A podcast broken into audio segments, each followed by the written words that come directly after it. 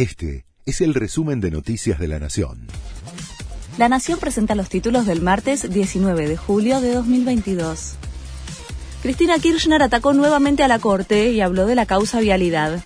La vicepresidenta difundió un video a través de sus redes sociales en donde exhortó a los partidos políticos a construir un nuevo tribunal y dijo que con la Corte actual será muy difícil mejorar las condiciones de vida de la gente. Además, aseguró que en vialidad, causa que se encamina a su resolución final en las próximas semanas y donde es juzgada por los delitos de fraude al Estado y jefa de asociación ilícita, su condena está escrita y firmada extienden por decreto la moratoria previsional que vencía el sábado.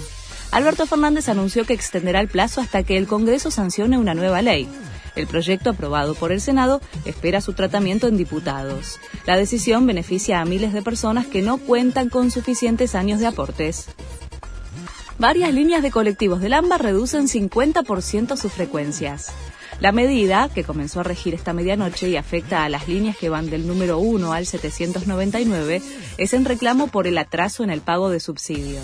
La semana que viene podríamos quedarnos sin servicios, dicen desde la Cámara Empresaria de Autotransporte de Pasajeros. Trágica ola de calor en Europa. La situación preocupa a las autoridades, sobre todo en España, Portugal, Francia y Reino Unido, donde las temperaturas superan los 46 grados. El calor extremo generó cientos de incendios forestales en diversos países. Además, al menos mil personas fallecieron a causa de las altas temperaturas, según fuentes oficiales. Marcelo Gallardo convocó a una sorpresiva conferencia de prensa. Hay expectativa por el mensaje que será este mediodía. La citación se da después de que el técnico de River abandonara el estadio José Amalfitani en silencio luego del empate 2 a 2 ante Vélez. Además, el club hará la presentación oficial de las incorporaciones. Miguel Borja, Pablo Solari, Rodrigo Aliendro y Lucas Beltrán. Este fue el resumen de Noticias de la Nación.